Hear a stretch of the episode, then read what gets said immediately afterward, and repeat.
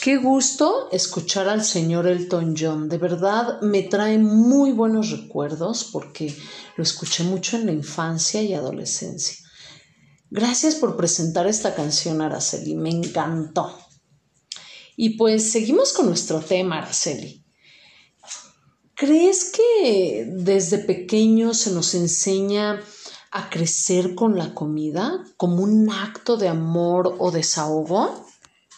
Claro, y como acto de amor, pues es este momento del amamantamiento justamente, ¿no? Que nos mantiene con vida. No, la mamá nos alimenta pues para mantenernos con vida.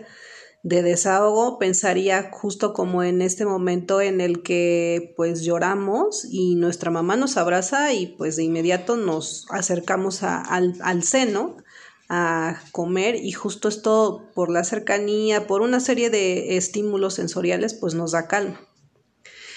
Fíjate que además de esto, la comida también nos organiza. Por ejemplo, en, México se desayuna, se come y se cena más o menos en un mismo rango de, de tiempo, ¿no? Tenemos un horario y, por ejemplo, en la escuela y en la oficina, pues también tenemos horarios para comer. Y justo, pues eso también debería, en teoría, de ir organizando nuestros afectos y nuestras emociones. ¿Y cómo se refleja cuando crecemos?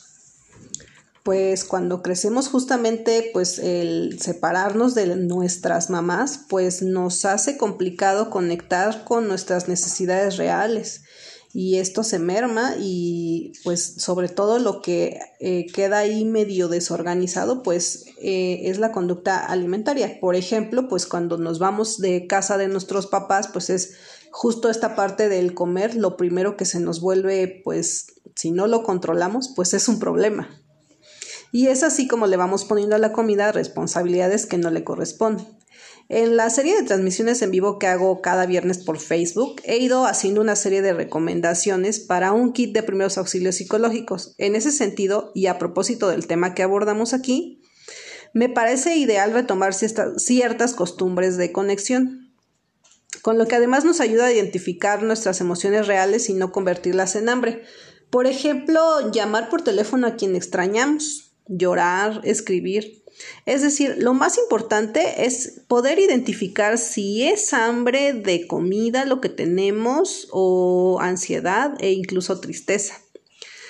Otro estado de ánimo que es bastante recurrente en este momento, pues es la desolación. Eh, la compañía más cercana que podemos tener, pues resulta ser es la comida. Wow, sorprendente, pero muy cierto lo que dice Araceli.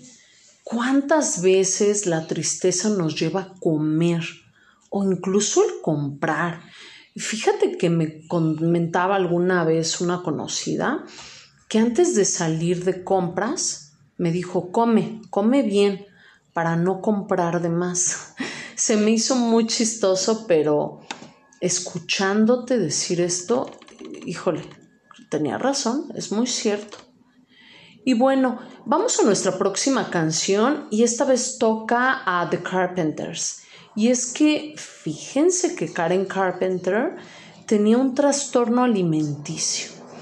Y cuentan que cuando ella salta a la fama era muy criticada por ser llenita esto la afectó tanto que empezó de una manera muy obsesiva a provocarse vómitos y tomar pastillas para no comer. Y pues al final es algo que nunca superó y de hecho tristemente esto la lleva a la muerte.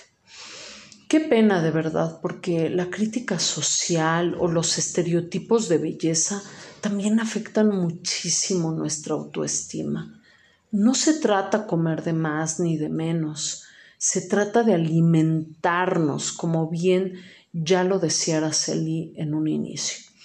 Los dejamos con Close to You de The Carpenters. Disfrútenla.